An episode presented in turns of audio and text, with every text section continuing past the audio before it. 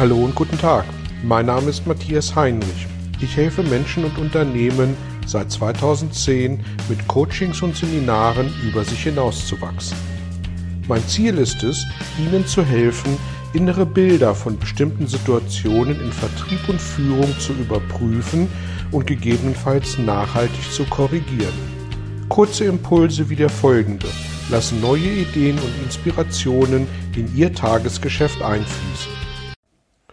Hallo und herzlich willkommen zum heutigen Impuls. Es geht um die Frage, wie wir bei aller Distanz beruflich bedingt, der wir stellenweise über Homeoffice, Homeschooling und Stay at Home unterliegen, trotzdem eine Nähe zu unseren Mitarbeitenden als Führungskräfte aufbauen können. Die aktuellen Bedingungen von Homeoffice, Homeschooling und Stay at Home bringen ja in der Tat schwierige Bedingungen bezüglich des auch in unseren Unternehmen notwendigen Gemeinschaftsgefühls mit sich. Einerseits sind wir soziale Wesen und brauchen sowohl privat als auch beruflich die Nähe und andererseits müssen wir gerade als Führungskraft manchmal auch eine notwendige Distanz im Team herstellen. Wie schaffen wir das, mit diesem Dilemma gut umzugehen, es gut aufzulösen, ohne dass wir uns selbst als Führungskräfte dabei aufreiben? Das Thema ist naturgemäß sehr vielschichtig und ich möchte zwei Aspekte davon aus hier rausgreifen und äh, gerne mit Ihnen teilen. Der eine Aspekt sind die aufgestellten Regeln von Behörden und Unternehmen, die es dann in der Tat auch einmal umzusetzen gilt. In meinem Impuls Nummer 190 bin ich schon einmal darauf eingegangen, was von uns als Führungskraft erwartet werden darf, wenn wir Vorgaben von oben bekommen und wie wir für uns damit gut umgehen. Und ob es um Corona-Anordnungen oder andere Dinge geht, die für eine Distanz sorgen müssen, ob es uns gefällt oder nicht. Und selbstverständlich dürfen wir da auch natürlich ganz persönlich anderer Meinung sein. Wir haben diese Vorgaben umzusetzen, weiterzugeben und sind auch für deren Weitergabe und Umsetzung verantwortlich. Ich will ein Beispiel geben.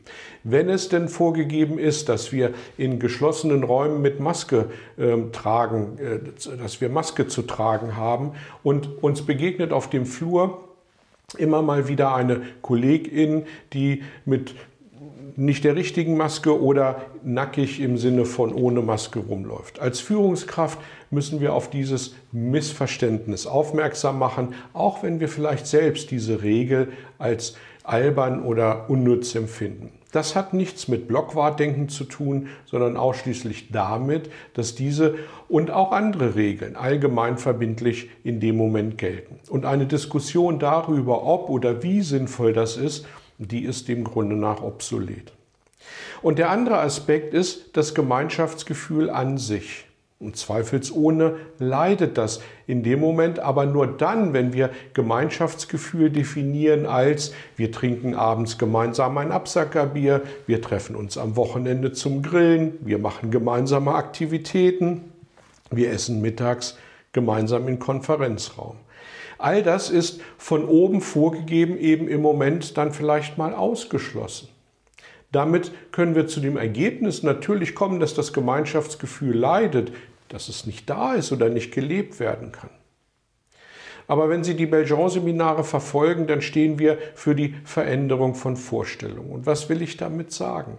Wenn sich die Rahmenbedingungen ändern, dann ist es an der Zeit, vielleicht auch mal die Definition von Gemeinschaftsgefühl auf ihre Richtigkeit zu überprüfen. Oder anders ausgedrückt, wenn wir die Rahmenbedingungen gerade nicht ändern können, dann sollten wir schauen, wie wir uns damit arrangieren. Wie können wir unter den jetzt von oben vorgegebenen Rahmenbedingungen denn das Gemeinschaftsgefühl auch definieren? Oder wie können wir es herstellen? Nun, über mindestens mal ein gemeinsames Ziel. Wir ziehen nämlich trotz der räumlichen Distanz, die uns aufgegeben ist, am gleichen Seil. Wir rudern in die gleiche Richtung. Oder wir suchen uns andere Workarounds, um uns nicht aus den Augen zu verlieren. Was können solche Workarounds sein? Nun, sicherlich sind wir als Führungskraft gefordert mit Ideen wie gemeinsame Zoom-Meetings oder Teams, die nicht nur betriebliche Themen adressieren, gemeinsame virtuelle Kochevents oder Spieleabende in Breakout-Rooms der virtuellen Anbieter. Ein Beispiel von mir, meine Frau und ich, wir treffen uns ähm, in solchen Zeiten mit einem anderen Pärchen am Sonntagabend per Videokonferenz. Wir essen gemeinsam, wir reden und inzwischen kochen wir, jeder in seiner Küche, dann sogar das gleiche Gericht. Aber das sind nur Vorschläge, denn Gemeinschaftsgefühl zu erzeugen muss nicht zwangsläufig allein unsere Aufgabe als Führungskraft sein. Warum also fragen wir nicht einfach mal unsere Zielgruppe, unsere Teammitglieder nach dem Motto, hey, im Moment können wir uns ja aufgrund äußerer Rahmenbedingungen in unserer Gemeinschaft hier nicht wirklich treffen und, und die Gemeinschaft auch nicht wirklich ausleben. Es ist mir als Führungskraft aber wichtig, daran festzuhalten. Und daher die Frage an euch, welche Ideen habt ihr, damit wir unsere Gemeinschaft weiter erhalten können? Also was sind eure Vorschläge, was wir unter Einhaltung der gerade von oben vorgegebenen Regeln gemeinsam tun können? Wenn wir also die Definition von Gemeinschaft einfach mal überdenken und anpassen, ich glaube, dann ist der Kopf frei für Lösungen. Die Alternative, dem aktuell nicht Möglichen hinterherzuweinen, die bringt uns an der Stelle nicht wirklich weiter. Ich wünsche Ihnen kreative Ideen zum Thema Gemeinschaft, wo immer sie uns von oben genommen wird. Danke fürs Dabeisein und bis zum nächsten Mal. Tschüss. Vielen Dank für Ihr Interesse an meiner Arbeit und an meiner Vorgehensweise. Gern werde ich auch ganz konkret für Sie tätig und helfe Ihnen, über sich hinauszuwachsen. Sprechen Sie mich an. Ich freue mich auf Sie und die Zusammenarbeit im Coaching oder Seminar.